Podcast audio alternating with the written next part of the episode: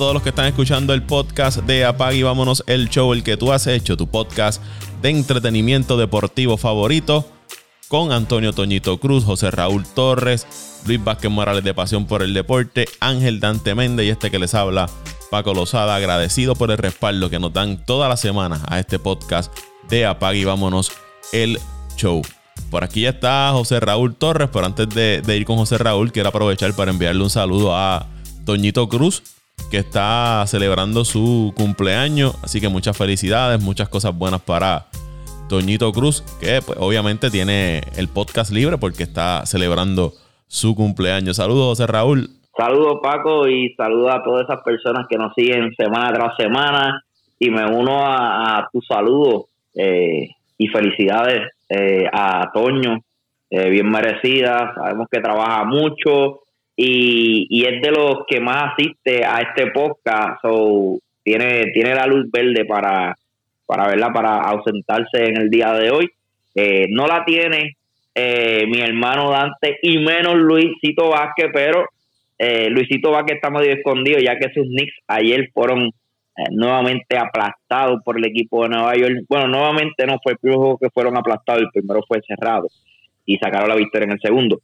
Pero nada, este Paco, eh, volvemos y, y, estamos aquí y, vamos a meterle duro a lo que es el baloncesto de la NBA. Y saludos también a todas esas personas de Latinoamérica, especialmente los ecuatorianos, mis hermanos ecuatorianos. Tenemos acá muchos amigos, como hemos dicho anteriormente, y a mi familia allá en Wisconsin que nos sigue, especialmente a Bebo, seguidor de los Milwaukee Bucks. Así que saludos. Está gozando con, los Bucks de Milwaukee. Eh, y lo de Luisito es increíble ni con sus Knicks en postemporada, ni con sus Mets primeros en el este aparece. Este muchacho, eh, como tú dijiste en una ocasión, ahora viene y aparece cuando están en su, en su mal momento los equipos de él, ahí es que él va, va a aparecer. Ahora, ahora viene, los Knicks se eliminan, los Mets caen a una tercera o cuarta posición y viene a aparecer a meter excusa como siempre lo ha hecho. Vamos a hablar del baloncesto de la NBA, que está ya en la serie de, de postemporada. Vamos a comenzar con, el equipo de Milwaukee, que me parece que de cierta manera ha sido un poco sorpresa, no porque estén comandando la serie, sino porque la están dominando 3 por 0, aunque yo tenía el equipo de Miami ganando en 7 juegos, pero la forma en que han ganado, específicamente el juego 2 y 3, que han sacado de la cancha el equipo de, Miami desde el inicio. Temprano en el juego, ya el equipo de Milwaukee ha, tomado control, han dominado al equipo de, de Miami. Ese primer juego fue un juego cerrado, parecido a los de la temporada pasada. Y yo dije, bueno, aquí se va a repetir la historia, juego cerrado, que se van a ir hasta el final, decisiones correctas, tomas de posiciones correctas, pues le darán la victoria al equipo, pero ese segundo y tercer juego fue otra cosa, ese segundo juego Milwaukee no fallaba, ese muchacho Forbes tenía un tubo desde la línea de tres puntos y no, no fallaba, y me parece que este equipo de, Miami no se ve como el mismo equipo de Miami del año pasado, o un equipo de Miami como sin la misma energía, la misma confianza entre ellos mismos, como que la química no se ve igual a la que tenían el año pasado cuando estuvieron en, la burbuja. Miami apenas está tirando 38% de campo. Eh, la defensa de, Milwaukee ha sido muy buena en esa serie. Apenas anotan 93.2 puntos por cada 100 posesiones. Estamos hablando de 10 puntos menos que lo que hace el segundo equipo, el segundo peor equipo ofensivo ahora mismo en, los playoffs, que es el equipo de, Boston. Y hay que resaltar la labor defensiva tanto de Yanis, eh, PJ Tucker sobre Jimmy Butler, con la ayuda de jugadores como Holiday, como Middleton y López en, el área de la pintura, retando todos los tiros que hace en el área de la pintura el equipo de, Miami. Y otro factor me parece que Van Adebayo no está anotando ese tiro a media distancia que había estado anotando en la temporada regular. Adebayo no ha tenido su mejor serie y ni Tyler Hero. Estos jugadores que el año pasado habían ayudado a este equipo de Miami a llegar hasta la final de la, de la NBA, pues no se han visto muy bien y hay que darle a la defensa del equipo de Milwaukee aplaudir ¿no? todo lo que han hecho defensivamente y cómo han controlado el juego y la diferencia de, tener a Holiday en cancha, un jugador que defiende, sabe mover el balón, le ha quitado responsabilidad a Yanis en esos momentos claves de tener la bola en sus manos y él controlar el, juego. Y además de darle toda la carga ofensiva a Yanis, lo, lo, habíamos hablado, José Raúl distribuye mejor el juego para otros jugadores y eso también le quita peso a, a Giannis, le quita un, poco la presión de ser el que tiene que estar cargando todo el tiempo al equipo de, Milwaukee. Eh, así mismo es, Paco. Eh, yo entiendo que, que no tan solo le quita la presión ante Tocumpo, también le quita la presión a otros jugadores, especialmente a Chris Middleton, Chris Middleton el año pasado era prácticamente el playmaker del equipo, ya que eh, Bledsoe, eh, la verdad el caso en esos tres años que estuvo en Milwaukee no pudo eh, hacer el trabajo, especialmente en, la, en las playoffs. Eh, yo entiendo que Holiday ha sido una pieza demasiado importante para lo que es la ofensiva y defensiva del equipo de los, de los Milwaukee Bucks. Eh, este, este señor, eh, yo sí lo había seguido varias veces, pero como ustedes saben, las personas que vivimos en Puerto Rico y en, y en la y en la costa este de los Estados Unidos, a veces se nos hace un poquito eh, difícil ver otros juegos. Mayormente yo soy de los que veo más los juegos de la costa este, aunque él jugaba de los Pelicans, mayormente esos juegos empezaban de 8 a 9 de la noche. Son juegos que, que yo no seguía mucho. O sea que Holiday yo, yo lo yo lo, donde más yo pude eh, eh, observar su juego fue en aquella serie que tú recuerdas donde Anthony Davis y Holiday hicieron un buen papel. Creo que fue en el 2018 la serie de playoffs y, y sí vimos que era un, jugador que no, no se hablaba mucho de él, pero que hacía mucho en la cancha. Pero este año tuve la oportunidad de verlo, tuve la oportunidad de ver ¿verdad? con los juegos de Milwaukee. Eh, eso es otra cosa, siempre he seguido los juegos de Milwaukee y de los Lakers, no, no soy tan seguidor a otros equipos, so, me concentro en esos juegos. Y pude notar que Holiday es un jugador parecido al Jimmy Butler, que no le dan esa importancia quizás los medios, quizás los, los mismos fans, pero este jugador eh, ha demostrado que está al nivel de, de, de, la, de, de, otras estrellas que, que, que, están en la NBA ahora mismo. Eh, yo creo que Holiday ha sido sencillamente la clave para que Milwaukee haya no dominado estos tres juegos, sino aplastado en, en, esos en esos últimos dos juegos. Y en el primer juego fue un clave importante, no sé si recuerdas Paco, en aquel corte de balón que hizo en, el overtime, que, que fue sumamente importante para la decisión de ese partido. Por otro lado, entiendo que el equipo de Miami ha bajado un poco su producción y es porque mucha gente, he hablado, ¿verdad? Eh, fuera acá con, con, compañeros míos analizando un poco el juego y desde principio de temporada o de principio de serie, diría yo, eh, le estaba comentando a un amigo mío que la baja de Joe Crowder eh, iba a afectar mucho a Adebayo. Y, y lo hemos visto. Yo creo que Joe Crowder es este jugador, al igual que Holiday, que son, son, son jugadores que no se habla mucho, que no, no tienen estadísticas impresionantes, pero lo que te hacen en la cancha es mucho más allá que, que, números. Eh, físicamente, el año pasado yo recuerdo que ya, uh, Joe Crowder eh, este, prácticamente controló a Giannis Antetokounmpo. Entre, entre Adebayo y Crowder pudieron controlar la ofensiva de Giannis.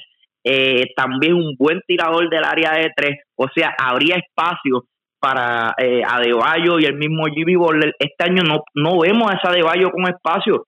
Eh, yo lo he visto eh, que Adebayo y el mismo Jimmy Butler tengan esos tiros abiertos como lo tuvieron el año pasado. Y yo creo que la clave, vuelvo y digo, ha sido Joe Crowder. Eh, Tyler Hero, al igual que Tyler Hero y David Robinson, quizás el año pasado, como al ser estos rookies, el equipo de Milwaukee no le puso esa importancia de que, mira, hay que, hay que tratar de doblar a estos jugadores, hay que tratar de ponerle más presión a estos jugadores. Y estos aprovecharon el año pasado y prácticamente asesinaron al equipo de Milwaukee desde el área de tres puntos. Este año yo veo que es diferente porque hasta el mismo dirigente de Milwaukee eh, hemos visto que ha puesto a Holiday, su mejor jugador defensivo, a guardiar el mismo David Robinson. Eh, David Robinson no, perdóname, este... Duncan. el primer Duncan Robinson. O sea que son muchos factores, Paco. Yo diría Miami, la pérdida de Joe, eh, Holiday, ahora integrando al equipo de Milwaukee, se ve mucho más sólido eh, el roster. También eh, incluyeron a, Bobby Porry, que ha sido de verdad una de las mejores piezas también que, pudieron añadir eh, en, el off-season, al igual que Force.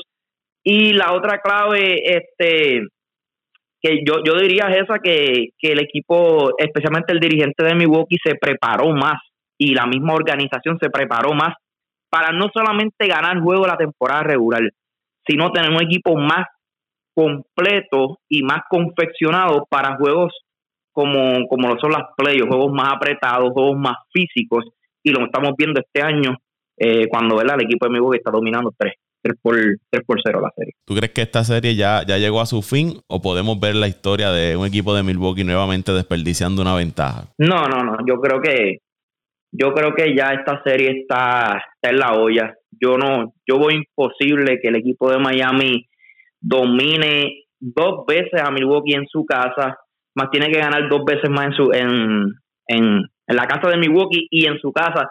Serían cuatro juegos consecutivos que tendría que ganar el equipo Miami y la verdad del caso yo yo no veo que esto suceda.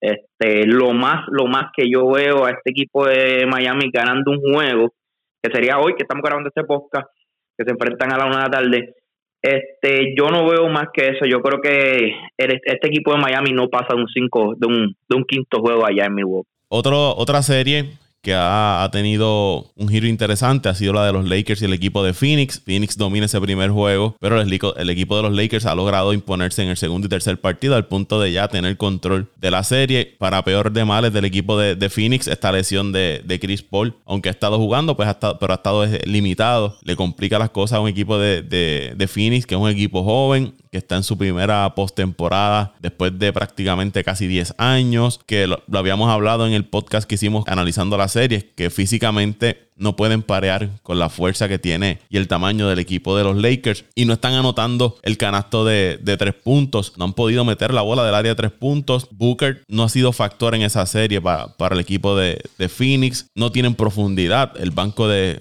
de Phoenix está limitado y me parece que los Lakers, LeBron saludable, Anthony Davis saludable, la ventaja física que le llevan al equipo de, Phoenix han sido los factores para tener el control de esta serie. Están jugando ahora en Los Ángeles y juegos cerrados me parece que van a ser bien peligrosos que, que, Phoenix eh, entre a juegos cerrados con los Lakers porque sabemos que LeBron va a controlar esa parte final del partido, va a ir a la línea del tiro libre, va a anotar esos tiros libres. Es bien complicado ahora mismo donde se encuentra el equipo de, de Phoenix y los Lakers pues hicieron lo que tenían que hacer, ir a Phoenix y, y robarse un partido allá para entonces eh, quitarle esa ventaja, la supuesta ventaja de cancha local que podía tener el equipo de, de Phoenix. Pero es bien importante para Phoenix que Chris Paul pueda recuperarse de esa lesión para que pueda ser factor en, esa serie. Ellos juegan el domingo, eso que le da varios días de descanso para que Chris Paul pueda recuperarse. Pero más allá de ese primer juego, Phoenix no se ha visto bien en los últimos dos partidos y los Lakers pues imponiendo su veteranía, eh, la fuerza. Anthony Davis, después de unos juegos discretos, ha ido mejorando. Importante me parece que Anthony Davis debe buscar más eh, atacar el canasto para lograr conseguir faltas, ir más a la línea del tiro libre. Eso lo haría prácticamente imparable eh, ofensivamente si él logra ir más a la línea del tiro libre y complicarle aún más la situación al equipo de, de Phoenix. Pues mira, Paco, este, yo creo que el equipo de Phoenix físicamente y comparando roster con roster, no, la verdad no es no es competencia para el equipo de los Lakers. Eh, yo siempre, ¿verdad? Lo dijimos aquí eh, en, los análisis del podcast, que este equipo de Phoenix como único yo le veía opción y ustedes también, era que, que Anthony Davis y LeBron James no estuviesen saludables, pero por lo menos lo que hemos visto, especialmente en el último juego, este estos dos, ¿verdad? Se, se están saludables y están ready para volver a a, conquistar y a, a tratar de, volver a, ganar un campeonato para el equipo de, los Lakers. Yo creo que, que Chris Paul también ha tenido una mala suerte en, lo que es en las playoffs, siempre, ¿verdad? En esto, en esto, en el momento de, de, de, de playoffs, eh, siempre ha, ha, ha, padecido de, de lesiones. Lo vimos con Houston aquel año que tuvieron la oportunidad de, de derrotar al equipo de Golden State y con una lesión de Chris Paul, pues estos aprovecharon la oportunidad de Chris Paul no estuvo, no estuvo y, dominaron aquella serie. Creo que estaba a 3 a 2 arriba el equipo de Houston. Yo creo que, que es un equipo que cuando tú tienes un 1-2 y, bueno, son el 1 y el 2, Chris Paul y Booker, son tipos que no te miden más de 6-5. Eh, es bien difícil tú batallar cuando tus dos mejores jugadores no miden más de 5, 6-5 con tus otros dos mejores jugadores del equipo de Lakers que miden 6'7, 6'8 y hasta 6'10 creo que mide Anthony Davis, si no me equivoco son 6'11. es bien difícil. Tú lo dijiste desde el principio, el físico, el roster de los Lakers es mucho mejor. Aprovecharon y sacaron aquel juego en Phoenix. Yo creo que el primer juego de la serie que Phoenix dominó, eh, yo creo que, el juego de Anthony Davis y LeBron James fueron eh, demasiado eh, desastrosos. Y, y aún así, eh, tuvieron opciones. El juego nunca se, se despegó, sí estuvo por 8, por 6 puntos, pero era, era, cuestión de que Anthony Davis y LeBron James eh, tuvieran una buena racha en los últimos quarters, entraran un, un buen cuadro ofensivamente, pero no, no pudieron. Yo creo que, que sí, Phoenix puede sacar otra victoria en esta serie, pero voy a dar a los Lakers ganando 4 a 2. Eh, este equipo de los Lakers, vuelvo y repito, en roster físico, tienen a Harrell, tienen a Shorter, tienen al mismo Caldwell Pop, que son, que son tipos que, que cuando tú lo comparas con este roster de, de, de Fini, eh, se, ve, se nota la, la, la, la, yo diría, la ventaja de, de, talento eh, entre estos dos.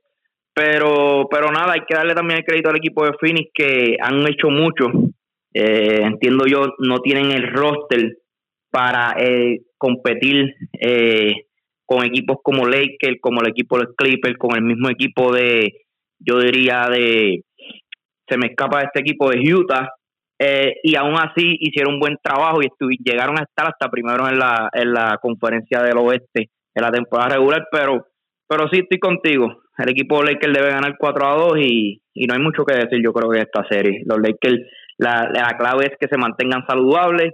Si se mantienen saludables, eh, son favoritos nuevamente para ganarlo todo. Denver y el equipo de, Portland, series había empatado. Ya en, ese tercer partido, el equipo de, Denver pudo imponerse ofensivamente. Creo que por ambos equipos, ninguno de los dos lo, habíamos hablado. Defensivamente son muy buenos. Y Portland, cuando tenía a Nurkic en cancha defensivamente, son mejor equipo. Pero el problema es que siguen permitiendo demasiados puntos a ese equipo de, Denver. Cuando él está jugando, ellos permiten 112.8 puntos por cada 100 posesiones y cuando él no está, ellos permiten 138.4.9, me parece, puntos por cada 100 eh, posiciones. Eso es casi 140 puntos por juego los que está permitiendo el equipo de Portland cuando el Nurkic no está en cancha. Y Canter, aunque cuando tú vas a las estadísticas puedes ver un doble doble, puedes pero defensivamente se le está haciendo bien difícil de tener a la ofensiva del equipo de, Denver. Vimos, hemos visto en los juegos que la anotan fácil, ¿no? Le, llegan fácil al, canasto para anotar el balón. Y pues como que se le está complicando la situación a, Portland en ese, en ese punto de,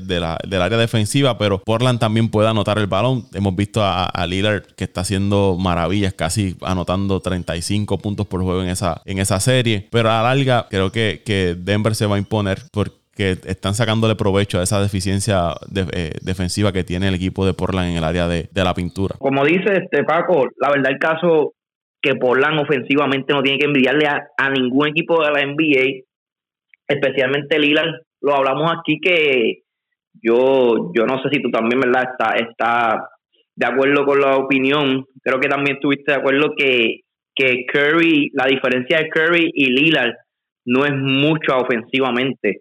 La verdad es que Lillard te puede hacer eh, prácticamente lo mismo que te hace Curry en cancha. Eh, te anota de donde sea, te puede anotar fácilmente de 30 a 40 puntos por noche.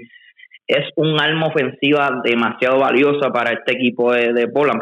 Yo diría que si este equipo no cuenta con Lillard, eh, podríamos decir que es un equipo más del montón, pero lamentablemente su defensa es sigue siendo un asco. Este equipo no galdea a nadie, permiten demasiados puntos. Tuve la oportunidad de verlo este año varias veces. Y, esto es, Paco, como eh, eh, eh, esto, este equipo es como es, es, gracioso ver este equipo porque te pueden anotar muchos puntos, por un ejemplo, en un minuto te pueden anotar sobre 15 puntos, 10 a 15 puntos, pero permite la misma cantidad o a veces hasta más. No, eh, parece un juego de, de Arsenal. Eh, su defensa es demasiada, demasiada eh, mala. Y, en tiempos de, de playoff, tú necesitas tener tipos que, que aguanten a, tu oponente. Y el caso de Denver, Jokic, yo no veo que Portland pueda parar a Jokic. Eh, y por eso lo escogimos. Sabíamos que iba a ser una serie apretada. De momento 2 a 1. Portland tiene la oportunidad de empatar esta serie todavía porque juegan allá en, en su casa. Pero sigo sigo diciendo que, que esta defensa es tan y tan mala que no, no va a tener la oportunidad de, de parar a Jokic y a, y a los muchachos de Denver. Si es que se va a una serie, si, si esta serie se va a un juego 7, eh, yo entiendo que la clave más aún va a ser la defensa. Y vuelvo y lo decimos, no, no, no hay defensa que pueda parar al equipo de Denver. O sea que me sigo, sigo con el equipo de Denver y, y Portland tiene que hacer los arreglos, eh, ¿verdad? Si, si es que ahora se eliminan esta ronda, de buscar, creo que tú lo habías dicho, este Paco, estos días en el podcast, que ya este equipo de Portland tiene que buscarle una ayuda a Lillard y no desperdiciar sus años de, de prime. Ahora mismo creo que Lillard está entre los, si no está ya en los 30, está cerca de los 30. Y tú no quieres desaprovechar eh, el talento que tiene Lillard. Y yo creo que ellos tienen mucho material de cambio. Tienen, tienen un buen roster ofensivamente yo, yo diría que, tienen que tratar de salir de algunos jugadores que le que la verdad el caso tú no necesitas porque ya la ofensiva la tienes y tratar de, mejorar esa pintura y, y verdad hacer, hacer como, como un ejemplo como el equipo de Milwaukee tratar de traer tipos que, que, que defienden que, que te puedan que te puedan eh, jugar físico. Si ya tú tienes la ofensiva eh, busca tu necesidad y yo creo que Portland tiene que salir en la agencia libre a buscar eh, jugadores físicos porque ya la ofensiva entiendo yo con McCollum y el mismo y Lillard no necesitan no necesitan jugadores que, anoten porque ya pues eh, sabemos que son capaces de anotar sobre 110 120 puntos por juego noche tras noche. Yo iría un poquito más, claro, estamos aquí especulando porque la serie todavía no se ha acabado, pero Lillard ha demostrado que sin McCollum él ha podido llevar a este equipo o mantener este equipo cerca de una clasificación a postemporada. Yo si fuera el equipo de, Portland trataría de mover a McCollum porque durante varios años lo hemos visto que se, se les está lastimando demasiado CJ McCollum. Y aunque es un buen anotador y hace buena pareja con Lillard, me parece que sería una pieza que yo, si estuviese en ese equipo de Portland, consideraría mover para traer otras piezas y construir este equipo eh, alrededor de, de Lillard? Yo, yo iría más lejos que tú, Paco. Yo, yo diría que, que yo me quedaría con Lillard y si tengo que cambiarle el equipo completo lo cambio. Y tienes mucho material para, para conseguir otros jugadores. Este, ¿sabes? No, diría todo el equipo, pero pero en ese roster tú te puedes dar el, el, el gusto. Vuelvo digo, tú tenés a un Lillard. Mira el equipo de, de Golden State con Curry prácticamente ahí está Curry, el único que está de, ese de ese trabuco, ¿verdad? Que, llegó a tener el equipo de, de Golden State. Ahora mismo solamente está Curry porque, ¿verdad? Sabemos que todo está lastimado. Y este equipo sigue siendo competitivo con solamente Curry. Y como, ¿verdad? Como, como, como estábamos hablando de que, de que es, es, tan, es tan importante para este equipo que que yo creo que con él solamente, y si tú añades otras piezas que ayuden defensivamente, vas a volver a estar en el mismo spot. Eh, yo, yo no creo que este equipo, eh, fuera de, de Lillard, eh, bueno, yo, lo, que, lo que te quiero decir es que con Lillard solamente es un equipo a playoff. y con Lillard y con estos jugadores que añadieron ofensivamente, prácticamente te estás quedando en el mismo lugar, porque lo hemos visto año tras año. O sea, ya el equipo de Portland lo que tiene que hacer es buscar salir de este zona de confort, que es lo que están, ¿verdad? Está, sucediendo con esta franquicia, y ir más allá, salir de estos jugadores. Ya no estamos eh, siendo eficientes con este hostel, vamos a salir de todo el mundo, sabemos que Lillard los puede cargar, vamos a traer otra estrella al lado de Lillard o lo que sea, pero ya es hora de que de que no añadan, no que sigan añadiendo vamos a traer a este muchacho de este equipo que puede eh, aportarnos varios puntos, que nos puede venir del banco, no. Yo creo que el equipo de Portland tiene que ya hacer un cambio bien drástico y traer una superestrella al lado de Lillard o eh, traer otros jugadores que aunque no sean superestrellas, pero que no tengan las características que tiene McCollum, que tiene el mismo eh, Carmelo Anthony, que son jugadores que se dedican a solamente eh, anotar el balón, que es que esa, esa prácticamente esa misión eh, la tiene Lillard. Y sabemos que lo puede hacer noche tras noche. No es que Lillard hoy te, oye, Lillard no todas las noches tiene la oportunidad de anotarte 20, 30, 40 puntos, porque sí lo puede, no solamente 20, te puede anotar 40 por noche si le da la gana. Y si tiene la oportunidad de, de, ser la alma ofensiva o el, el jugador con más eh, tiros por noche. O sea que a lo que me refiero es que, que sí, tienen que hacer ese cambio drástico y ya olvidarse de, de tratar de añadir, siguiendo añadiendo, añadiendo jugadores. ¿Para qué? Porque todavía no, no han podido ¿verdad? salir de esa yo creo que no han podido salir de la semifinal de la conferencia del oeste por muchos, por muchos años. Mejorar, eh, mejorar su defensa debe ser la clave. Yo creo que ese equipo tiene puntos en las manos, pero tienen que mejorar su defensa. La otra serie, el equipo de Boston enfrentándose a los Nets. Los Nets dominaban esa serie 2 por 0. Tercer partido, el equipo de Boston siendo cargados por Jason Tatum, quien anotó 50 puntos. Le dio la victoria sobre el equipo de, de los Nets de Brooklyn. Juego que cerró al final pero Boston pudo eh, mantenerse ahí y llevarse esa victoria entre Harden y Durant. Anotaron cerca de 80 puntos para el equipo de Brooklyn, pero la noche mala le tocó a, a Kyrie Irving. Y me parece que para que los Nets puedan ganar sus series, pues necesitan que los tres estén eh, siendo eficientes a la, hora de anotar el balón. Kyrie Irving por ciento de, tiro de campo malísimo sigue insistiendo cuando tiene esas noches malas, él sigue insistiendo en seguir lanzando el, balón en lugar de encargarse de distribuir el juego. Y Tatum, como les dije, 50 puntos, lo hizo todo en la cancha, tanto ofensiva como defensivamente. Lo habíamos hablado en el podcast pasado que si Boston quería ser un rival fuerte en esta serie frente al equipo de Brooklyn y tratar de llevarse la serie, pues debían eh, contar de que Jason Taylor los cargara porque con la baja de Jalen Brown y la inconsistencia con la que a veces está jugando Kemba Walker, se le iba a hacer difícil al equipo de,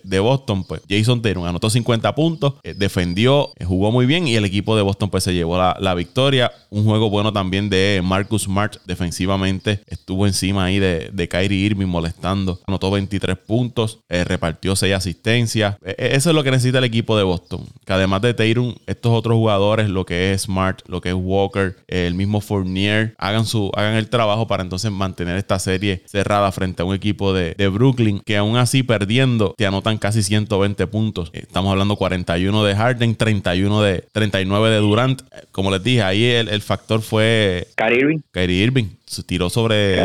Digo, perdón, me tiró por debajo del 40%. Y, el problema de Kyrie Irving es el egoísmo y que siempre quiere ser protagonista de, ¿verdad? De, la película. ¿Por qué Kyrie Irving? Estaba hablando yo esta mañana con un fanático de Boston y, me dice que sorprendido, que él, que pues, está sorprendido por, por esa victoria de Boston, que por los números de Kevin Durant, por los números de Harden. Pero volvemos a lo mismo.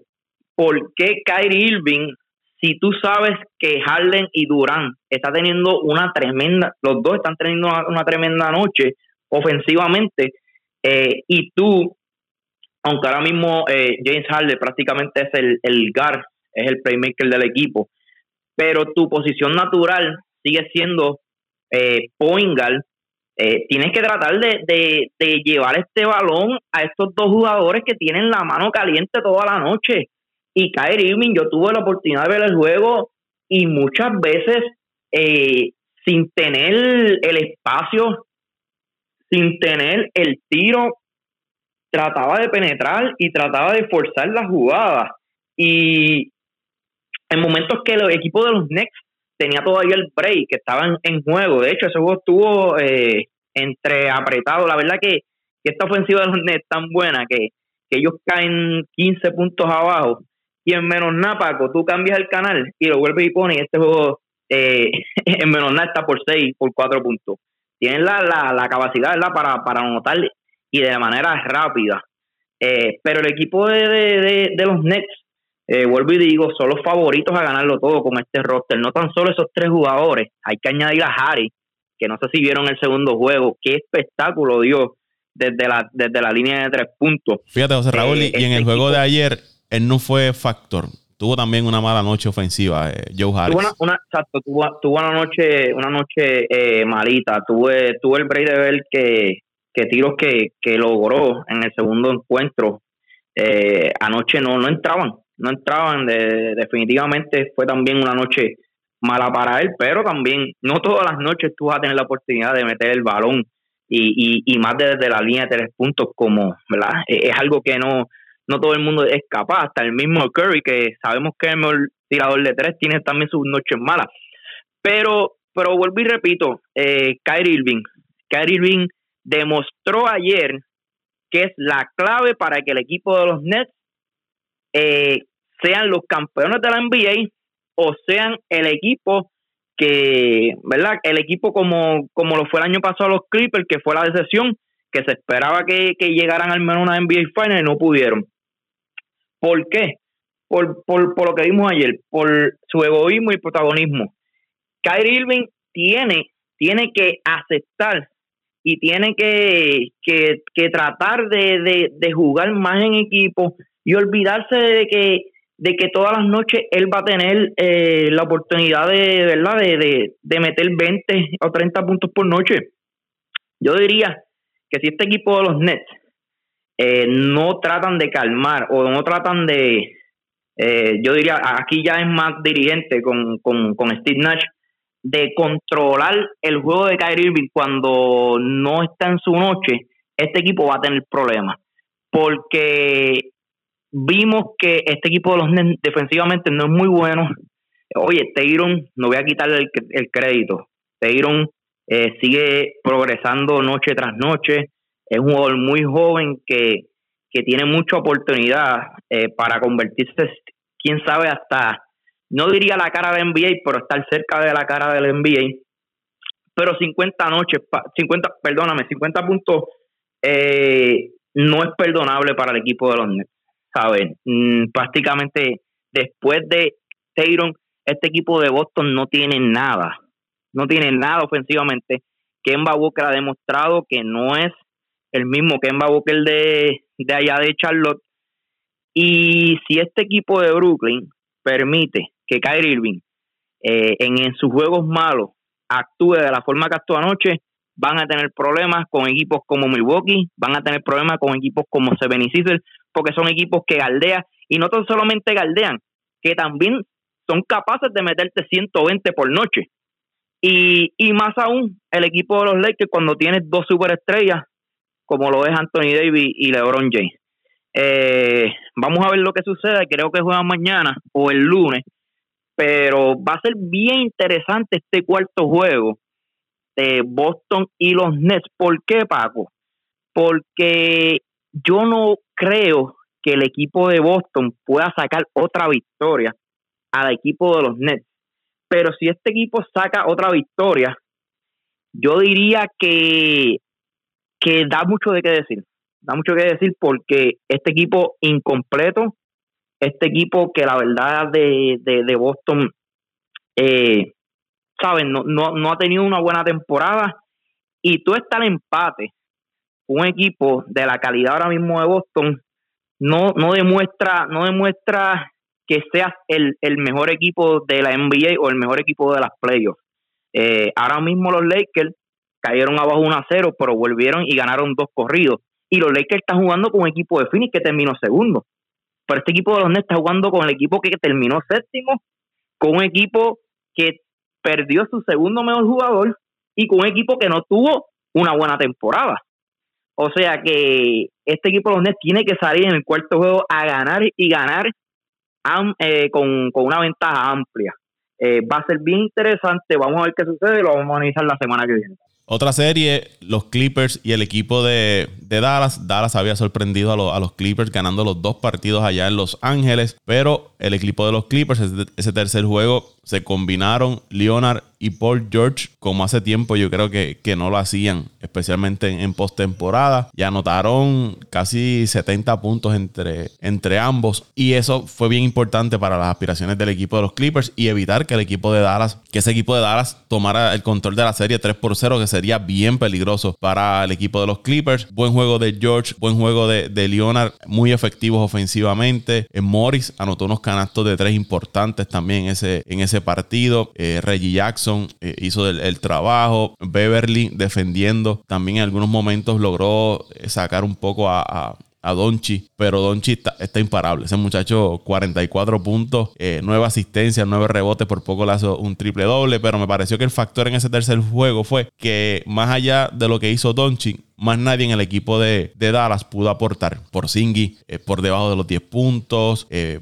Clever hizo su, su trabajo, pero en los rebotes apenas capturó un, rebote y estamos hablando del centro de, del equipo. Eh, Tim Hardaway no fue el mismo que fue en los juegos anteriores. Me parece que, que, para que este equipo de Dallas pueda tener opciones de llevarse esa serie, no pueden seguir dependiendo de lo que haga Luca Doncic. Necesitan que los demás jugadores hagan el trabajo que puedan contribuir a lo que puede hacer Donchi. Y Luca Donchi sabemos que ofensivamente está imposible, pero defensivamente también a veces toma unas decisiones en el partido que no, no le vienen bien al equipo. Pero si este equipo de los Clippers logra entonces empatar esta serie, puede tener problemas en, eh, el equipo de Dallas en sus aspiraciones, porque si Leonard y George siguen teniendo estos otros juegos como el que tuvieron en ese tercer partido, hay problemas para el equipo de, los Mavericks. Ah, y by the way, José Raúl, antes, de que vayas al comentario, en ese partido estuvo eh, No Whiskey y José Juan Barrea. JJ Barrea estuvieron en cancha y cuando los presentaron en la pantalla gigante, el público se levantó a, rendirle aplausos tanto a No Whiskey como a, JJ Barrea. Y No Whiskey también estuvo, creo que en el juego pasado, en, allá en, en LA. De hecho, vi una foto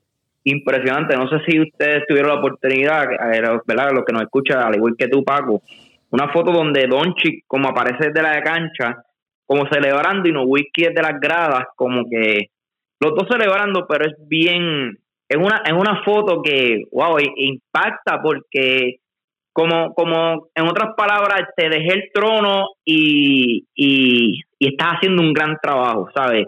Donde, donde yo dejé las cosas, tú las tú las has cogido y, las has llevado también como, ¿verdad? Como No Whisky también lo hizo, porque No Whisky, si hablamos de Dallas, eh, lo primero que nos viene a la mente es No Whisky. Eh, de verdad, ¿sabes? No, no hay otro jugador que esté por encima de No Whisky en esa cara de del equipo de Dallas. Quizás el próximo ahora sea eh, Luca Donchi. Pero ahora, analizando la serie, Pago, aquí dijimos la semana pasada, eh, por lo menos yo lo dije, no sé si también ustedes lo compartieron, no recuerdo, pero que este equipo de, Dallas, si quiere tener la opción a ganar el campeonato, que yo creo que algún momento sí lo van a tener porque tienen un dueño que es apasionado y que se toma los riesgos, que no le importa eh, pagar lo que sea, no le importa hacer eh, lo que sea para, para mejorar su plantilla y su, y, ¿verdad? su, y su franquicia.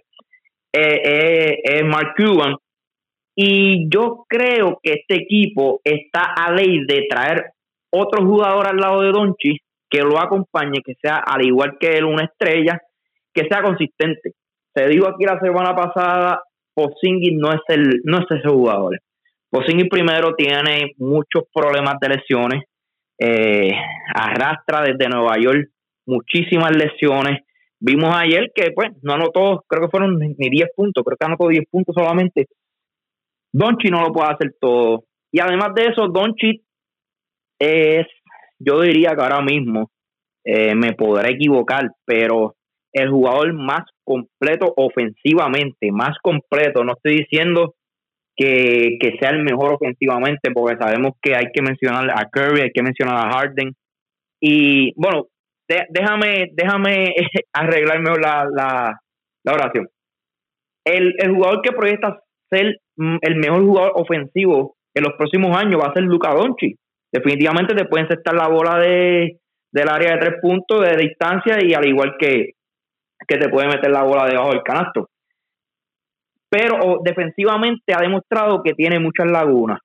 Eh, yo creo que al igual, parecido al equipo de Portland, este equipo necesita otro jugador al lado que sea eh, bueno en ambas canchas, en ambos lados de la cancha defensiva y ofensivamente Y ese para mí no es Posingui porque no es este jugador consistente. Eh, pero aún así yo creo que tienen mucha oportunidad de ganar esta serie. Yo escogí al equipo de los Clippers. Eh, sorpresivamente han perdido, perdieron los primeros dos juegos allá en su casa, pero sacaron ese juego ayer sumamente importante. Dallas no se puede dar, eh, no, puede darle la oportunidad al equipo de los Clippers de, llevar esta serie empate allá a, a LA. La, verdad el caso es que este juego va a ser prácticamente de vida o muerte para el equipo de Dallas, este cuarto juego de la serie. Donchi sigue demostrando que no solamente es un gran anotador, sino es un tremendo líder. Y, y vuelvo y repito, no pase lo que pase con este equipo de Dallas, este equipo de Dallas y esta franquicia y los fanáticos deben sentir muy bien porque este equipo en los últimos dos años la ha jugado muy bien a uno de los mejores equipos, si no uno de los mejores rosters de la liga. Este, por lo menos el año pasado lo fueron, este año pues eh, sabemos que están los Nets, los mismos Lakers, pero se han ido el tú a tú con, con un equipo de los Clippers con mucho mejor talento. Y vuelvo y repito, este equipo de Dallas está a ley de nada de otro jugador para convertirse en uno de los mejores jugadores, uno de los mejores, perdóname, equipos eh, para conquistar el campeonato. Pero la grandeza de Doncic sigue impactando. Eh, y para terminar con este análisis, Paco, me gustaría saber qué piensan los fanáticos, porque he escuchado eh, unos debates entre los fanáticos de Boston y los fanáticos de Dallas de que quién es mejor jugador y quién proyecta ser mejor jugador en un futuro, si Jason Tatum o Luca Doncic. Yo siempre estuve al lado de, de Luca Doncic, eh, por lo menos el año pasado, por lo que de verdad hizo con este equipo de Dallas, pero la verdad el caso, que aunque no soy seguidor del equipo de Boston, ni tampoco sé, seré un seguidor de ellos, nunca, jamás, este equipo de, perdón, este jugador de Jason Tatum ha demostrado que no tiene nada que envidiarle a Luca Doncic. Yo no sé si tú compartes la misma opinión. De hecho, eh, Tatum, es tremendo jugador ofensivo y también lo es en el área defensiva. Este es un debate y quién sabe si en algún futuro, porque estos jugadores todavía son jóvenes, la NBA va a tratar de, ¿verdad? de hacer una competencia como lo ha hecho con, con Curry, con LeBron, el mismo LeBron y Durant. En el pasado vimos a Kobe con, con, con McGrady, con hasta el mismo Iverson. Eh, yo creo que, que si vamos a hablar de mercadeo, la NBA le puede sacar mucho a esto en el debate entre Tatum y Donchi y quién sabe si en algún momento podamos ver estos dos jugadores en una final de la NBA. Parece que Tatum tiene la, ventaja y es en el lado defensivo. Me parece que Tatum defiende mucho más que lo que hace eh, Luca Doncic. Ahora mismo, ¿cuál de los dos se ve más completo para mí? Jason Tatum, ¿cuál será mejor? Pues el tiempo, el tiempo dirá. Pero si fueras a coger uno que es más completo, que te puede hacer ambas cosas, me por, por Jason Tatum porque defiende y puede anotar el, el balón. Yo diría también lo mismo, pero si hablamos de liderazgo, yo creo que Doncic eh, en madurez y liderazgo, pero aún Jason Tatum es joven, que puede mejorar eh, lo que es, ¿verdad? Esas dos este, facetas de juego. Eh, yo creo que ahí es que es, tiene Donchi la ventaja. Su liderazgo y madurez desde que comenzó a jugar en la NBA. Donchi parece que, que ha jugado 10 campañas en la NBA. ¿Sabes? Tú, tú no notas su edad, tú no notas que, que solamente lleva, ¿cuántos? Tres años en la NBA solamente. Eh, yo creo que ahí es la diferencia entre Donchi y Taylor hasta el momento. Pero como tú dices, Taylor tiene dos, dos ventajas.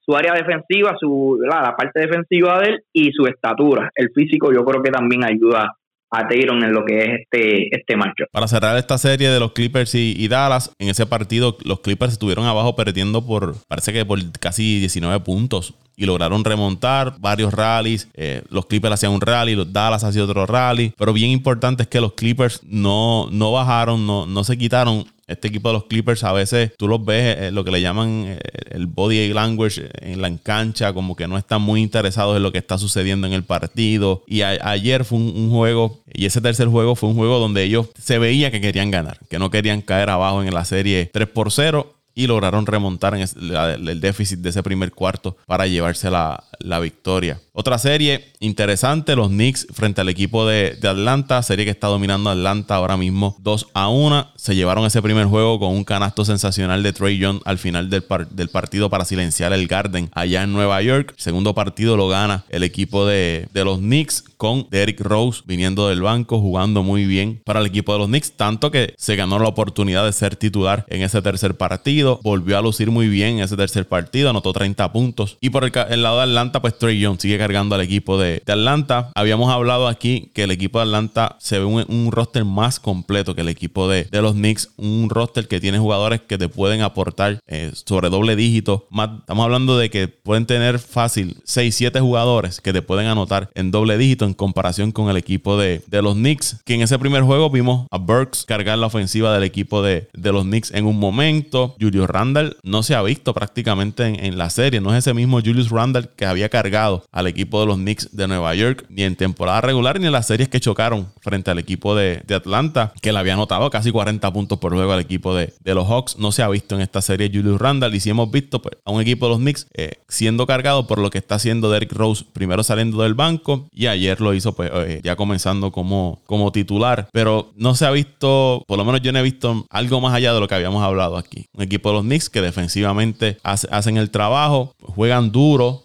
¿no? Para obtener esos rebotes, tratar de cortar el balón, defienden duro a, sus, a sus contrincantes, pero ofensivamente no, yo no veo que puedan parear con la ofensiva que tiene el equipo de, Atlanta, que tienes a Bogdanovich, tienes a Young, tienes a, Hunter, Collins, Galinari, Galinari, o sea, que, tienen de dónde buscar ofensiva si alguno de estos jugadores eh, le fallan. Y Trey Young no tiene que hacerlo todo. Lo vimos en el primer juego, estuvo bastante tiempo sentado en, el banco hasta que ya la parte final volvió a entrar y entonces se hizo cargo del juego. Ayer volvió a hacer lo mismo. En un momento tomó el control del partido y anotó una ristra de puntos consecutivos y, ya los Hawks estaban comandando ese partido y, obteniendo la ventaja para finalmente llevarse la victoria. Cuando estuvimos analizando esta serie, Paco, yo, yo sabía que esta serie no iba a ser fácil de analizar porque la verdad el caso es que este equipo de los Knicks tuvo, tuvo una gran campaña y defensivamente son uno de los mejores equipos de la liga. Y otra, otra ventaja que tenía este equipo de los Knicks es que pues eh, comenzaron en su casa y terminan la serie en su casa. Y, y entiendo yo, todavía entiendo que esta serie no debe irse tan fácil para el lado de Atlanta, sino debe terminarse unos 6 o 7 juegos. Este, pero eh, el análisis final que, que tomé fue a base del roster. Y tú lo acabas de decir, cuando comparamos roster con roster, este equipo de Atlanta es superior. No es, no es, yo diría, Luisito se puede enojar con este comentario, pero es que no está ni cerca eh, roster con roster. Eh, sí, New York ha tenido eh, una gran temporada, no le vamos a quitar el mérito, pero este equipo de Atlanta a muchos se le olvida que este equipo tuvo muchos problemas de lesión a principio de temporada. Eh, su dirigente al principio, el, primero, ¿verdad? Que, que, tuvo la oportunidad de dirigirlo hasta que llegó el, el, que era el dirigente de Indiana el año pasado y por muchos años. Nate McMillan. Eh, su primer dirigente no tuvo, ¿verdad? No, no, no, no pegó, no, no, no, no cayó en este sistema, no ayudó eh, en nada a este equipo y el equipo tomó una sabia decisión para salir de él y añadir a su dirigente, a su nuevo dirigente. Y de que este equipo era un, era un dato que yo no sabía que estos días estuve viendo el juego y de una fecha hacia el día de hoy, creo que es desde febrero o marzo, no recuerdo bien cuándo fue la fecha, podemos buscar esa información, pero Atlanta es el mejor equipo de la NBA desde esa fecha. Así tan así de bueno es este equipo. Y yo era uno de los que al principio al principio de temporada daba este equipo de Atlanta a terminar de 6 a 7. Y no era solamente por su roster, este, no, no me dejé llevar, perdóname, por el roster, sino porque entendía que tenían muchos jugadores jóvenes que aún no tenían la madurez para llegar a, estar por encima eh, de equipos como Miami, el mismo Boston, el mismo Toronto y hasta el mismo equipo de Indiana, que son equipos que aunque han demostrado que se eliminan en la primera ronda todos los años, pero en serie regular eh, tienen la capacidad de ganar muchos juegos, ¿verdad, Paco? Pues, José Raúl, por eso eh, ah. la marca era, ellos estaban 11 con 14 y 20 antes de despedir al dirigente Lloyd Pierce, que era su dirigente. Cuando llegó Macmillan, ellos terminaron la temporada regular con 41 y 31 y se fueron 27 victorias y 11 derrotas con Nate, Nate Macmillan como su dirigente. ¿Y desde qué fecha fue eso? Perdona, Paco. Desde que él asumió la, la, la rienda. Creo que cerca del juego de estrellas, por ahí. Más o menos fue que febrero. febrero. O sea que de febrero hacia la fecha de hoy, Atlanta es el mejor equipo de la NBA en récord. 27 victorias. No, sé, no sé si, si, es el mejor, pero tuvo 27 victorias y 11 derrotas. 27 victorias. ¿Cómo por que no fue el mejor, pero estuvo ahí? Estuvo cerca de ser el mejor. O quizás el mejor del este. Eh, no recuerdo cuál, cuál fue el comentario, pero habían dicho desde que esa fecha tuvo un, un récord excelente. Nada. Atlanta, Atlanta, la verdad es que saludable, lo podemos ver un Capela, un John, si usted quiere mirar este equipo y ver lo bueno que es y lo bueno y, tan buen roster que, que tiene, vaya al score de la, de, perdón, de, de, anoche. Eh, este score tiene a 21.3 John, Capela con 13, Bornavene con 15, Hunter con 11, Colin con 14, Galinari con 12, uh, Horter eh, con 10 y Lou con 9. ¿Sabes? Hay siete jugadores en doble dígito y un, y un jugador que es Lou Williams a ley de un punto para también tener doble dígito. Así de bueno es este roster, comparado con el roster de los Knicks, que después de los 30 puntos de, de Derrick Rose, el mejor anotador lo fue Handel con solamente 14 puntos. ¿Sabes? Ya no, no, no es mucho que analizar en esta serie. Yo creo que Atlanta tiene mejor hotel y va a seguir teniendo mejores números que el equipo de New York. New York también, lo hablamos fuera del aire, Paco, que New York eh, tuvo una gran temporada, terminaron cuarto, pero la verdad el caso es que estos, estos tuvieron o, sacaron provecho a que el equipo de Boston tuvo una mala temporada con muchas lesiones. El equipo de Toronto, esos muchachos estuvieron con COVID todo el año, esos muchachos no pudieron recuperarse nunca. Y el equipo de Indiana eh, con lesiones y también ¿verdad? Lo que pudimos ver es que salir del dirigente fue un error, porque por lo menos con el dirigente eh, siempre estaba metido en los chavos y este año ni no, no pudieron ni entrar por temporada, solamente tuvieron el juego ese suicida. Y el equipo de Charlotte, que mucha gente se lo olvida, que tuvo sus dos mejores jugadores en los últimos dos meses este, lesionado, que es la Melo Ball y, y el mismo Hayward. O sea que este equipo de New York, y vuelvo y digo, Paco, que aunque Licito se me enoje, con una temporada normal, sin COVID, y con estos jugadores que no hubiesen caído en, lesiones, íbamos a ver fácil un equipo de New York eh, terminando octavo o quién sabe noveno en esta tabla de posiciones. Eh, claro, tuvieron la, la, aprovecharon la oportunidad, no le quito mérito, tuvieron una gran temporada, pero cuando vemos roster por roster, el peor roster de la división de la conferencia del este lo tiene el equipo de los de los eh, New York Knicks. Y me atrevo a decir comparado con los dos con, con las dos conferencias el peor roster lo tiene el equipo de Nueva York eh, Knicks. Es un equipo que tiene que salir el año que viene a buscar más talento especialmente anotadores. No estoy diciendo que, que no tengan no no no es un mal equipo. Sí, tienen un gran equipo tienen un buen equipo pero necesitan anotadores y si quieren nuevamente el año que viene estar en la pelea y estar en los chavos necesitan anotadores y, y al menos, al menos, un, un tipo consistente que te anote de 20 a 30 puntos, porque Derek Rose no puedes contar con él, eh, ¿verdad? Todos los próximos años, porque sabemos que Derek Rose está cayendo en edad.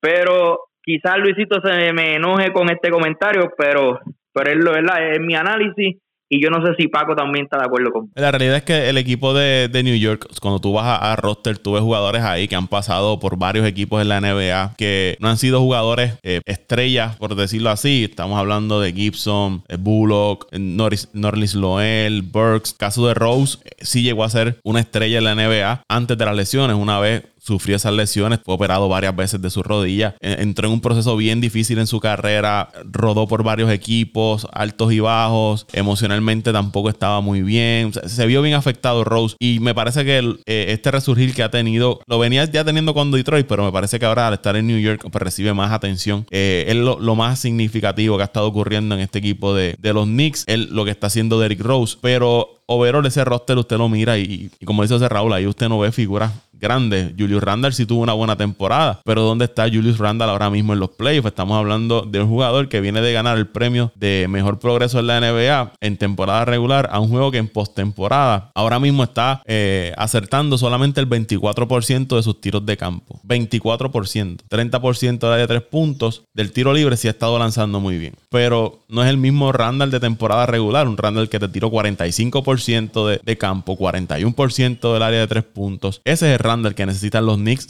si, quieren ganar esa serie frente al equipo de, Atlanta. Ese tercer partido anotó 14 puntos. 8 fueron en el área del tiro libre. De campo apenas anotó dos tiros de, campo en 15 intentos. Tiró 13% del área de, tiros de campo. Julius Randall. No, ese no puede ser el, Julius Randall que tienen los Knicks en cancha si ellos quieren vencer a este equipo de Atlanta que como menciona José Raúl, tienen eh, jugadores que pueden aportar ofensiva. Yo sé que la historia de los Knicks es muy buena, está chévere, un equipo que nadie los daba a llegar ahí, jugaron muy bien en temporada regular, están ahora en playoffs, pero me parece que no. La realidad es que este equipo no, no tiene un roster para, para ir más allá. No, está al nivel, no está al nivel. Y de hecho, están jugando con el equipo de Atlanta. Yo no me quiero imaginar con el equipo de Filadelfia, si es que logran pasar a Atlanta. Eh, ahí yo creo que menos oportunidad va a tener este equipo de los Knicks. Eh, ¿sabe? Vuelvo y digo, eh, la historia como tú dices es bien bonita, pero si quieren, si quieren volver el año que viene a las playoffs, tienen que moverse, tienen que moverse y traer jugadores ofensivos. Eh, tienen un, núcleo de jugadores jóvenes, o sea que, el futuro no es malo para ellos. Yo entiendo y creo que tienen, también tienen el dinero para, para traer jugadores en los próximos años, pero no, pero no, este año, este año tú a tú no, yo diría que que no se ganan a... Yo diría que el único equipo que está ahí con ellos es el equipo de Memphis, pero, pero los demás equipos entiendo yo que, que son mejores hostels que este equipo de, de, de Nueva York. El equipo de Memphis, ya Morant está haciéndolo todo por, por mantenerlos en esa serie frente al equipo de Utah, que no tuvo a Donovan Mitchell en el primer partido, jugó en el segundo, el equipo de Utah obtuvo la, victoria y logró empatar la serie, eh, pero Morant eh, por poco se gana el equipo de, Utah, metió 47 puntos en ese segundo partido, pero me parece que la clave aquí fue la, reincorporación de Donovan Mitchell al equipo de,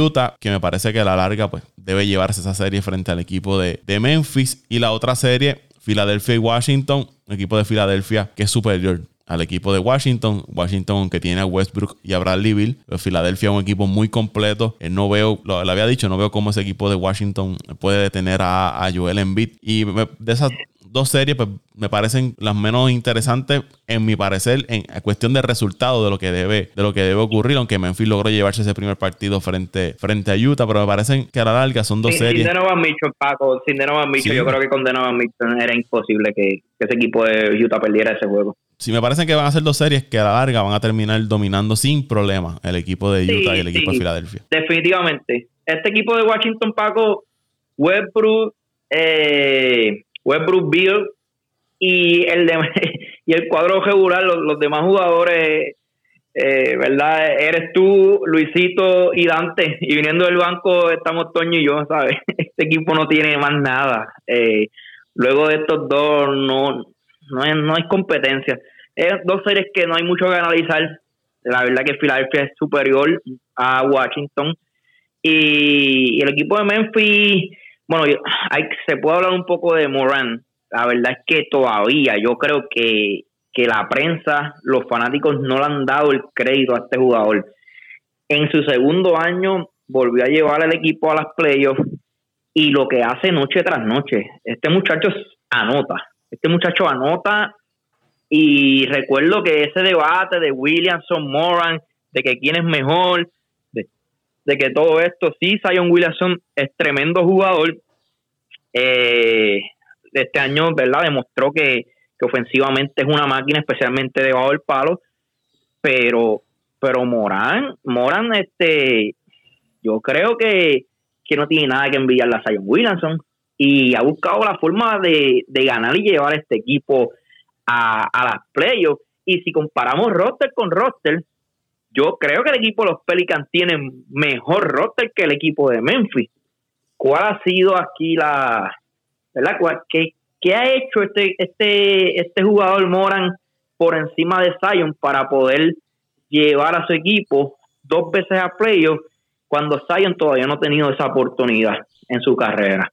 Pero es algo ¿verdad? que podemos analizar y debatir luego, pero hay que demostrarle un poco más de respeto a Moran y creo que la liga, los jugadores y la prensa todavía no, no le han dado ese crédito. Ya para terminar, en eh, la serie de Washington y Filadelfia, Ben Simmons está promediando un triple doble en estos primeros dos partidos del equipo de, Filadelfia, que es bien importante que, que Ben Simmons pueda aportar ofensivamente para las aspiraciones del equipo de Filadelfia, no, solamente eh, repartir el juego y defender, también todo punto que pueda dar Ben Simmons es bien importante para las aspiraciones del equipo de, Filadelfia. Y José Raúl, ya terminando, incidentes que se dieron en, en estos playoffs, el incidente del fanático de los Knicks escupiendo viendo a, Trey Young. El del equipo en Filadelfia le lanzaron popcorn a Russell Westbrook. En Utah le gritaron unos improperios eh, a la familia de ya Morant. Y ya estos, estas personas han sido expulsadas de. Le prohibieron la entrada a los estadios de estos equipos. Y a veces nosotros los fanáticos eh, nos volvemos locos pensando que porque pagamos un boleto y nos damos cuatro palos, tenemos el derecho de, insultar y lanzarle objetos y, y decirle lo que, lo que nos dé la gana a los jugadores, a los árbitros, a los dirigentes, al que sea.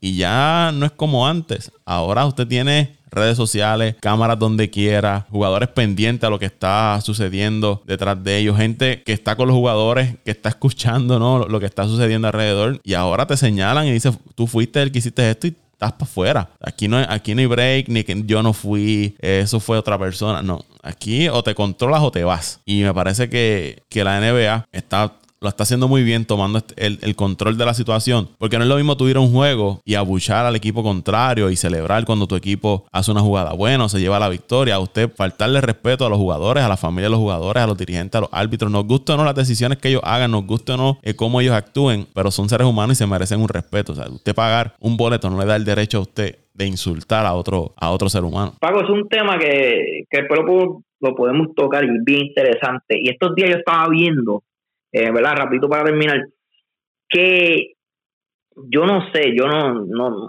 no, no, conozco otro deporte donde el fanático esté tan cerca del área de juego y, y eso es un, yo diría que es un poco peligroso.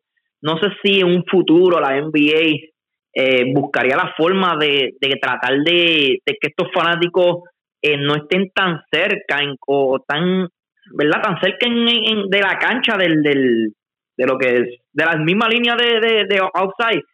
Este, porque esto, ¿sabes? Tenemos fanáticos que a veces cuando caminan están a, un pie de la línea outside y, y si ya incidentes como este han pasado, no no me sorprendería que en un futuro uno de estos una de estas personas que se sienta al frente al frente de la cancha al frente de la línea de, de outside eh, cometa una agresión con un jugador eh, yo no sé si, ¿verdad? Eh, la NBA siempre ha sido así, pero no sé, por alguna razón hoy día tenemos un poquito los fanáticos un poco más agresivos. Lo vimos con Ron Artes aquella vez que se, se formó eh, aquella pelea en la grada. Pero es un dato que yo, yo digo que, que es algo que se tiene que tener en, en mente para tratar de evitar una, una situación así. y yo creo que, que hay fanáticos que prácticamente están con están, están ahí en el juego con esos jugadores. Y, y no sé si, si tú compartes mi misma opinión pero pero tienen que tener mucha precaución la NBA con, con tener los fanáticos tan y tan y tan cerca a los jugadores. Parece que a la larga esto se va a controlar y va a ser si la NBA sigue poniendo y los equipos siguen sancionando a los, a los fanáticos prohibiéndole la entrada nuevamente. Una vez tú como fanático pierdas el privilegio de poder ir a ver un juego por una mala conducta que tuviste, se, se va a ir limitando estas malas actuaciones porque la NBA, grandes ligas, NFL son ligas que tienen tantos recursos económicos y generan tanto y tanto dinero que expulsar a un fanático no le va a costar a ellos prácticamente nada. No la, no, la, semilla. Sí, no, en, el bolsillo no, no, le, no, no le va a hacer mella. Sacan ese fanático y posiblemente hay una fila de mil fanáticos más buscando un boleto para poder ir a un, partido. Así que, es verdad, mientras ellos sigan. si usted no se cree eso, Paco, perdona que te y si usted no se cree ese comentario que se acaba de tirar Paco, en Green Bay, yo te puedo dar ejemplo en Green Bay, equipo de fútbol, eh, para tú obtener un boleto de fanático de, ¿cómo le llaman esto? Del, Season Packet, hay se ha dicho que hay años de espera, años de espera. Y, no, y, estoy seguro que en NBA, en muchos equipos de la NBA, especialmente como estas franquicias como los Lakers, Boston, que son de tradición, estoy seguro que también es lo mismo. Eh, a veces hasta años de espera para tú poder lograr tener un asiento tan exclusivo como, como, ¿verdad? Como estar tan cerca del juego. Bueno, Raúl, ¿dónde te siguen en las redes sociales? Este, OCR Torres en Facebook. Ahí me siguen arroba Paco Lozada PR en Twitter, arroba Paco Lozada PR en Twitter. Al podcast lo siguen en Twitter e Instagram como Apague y Vámonos el Show Podcast. También nos siguen en Apple Podcast, Spotify, Evox, TuneIn, iHeartRadio. Ahí usted consigue el podcast de Apague y Vámonos el Show. Será hasta la próxima semana.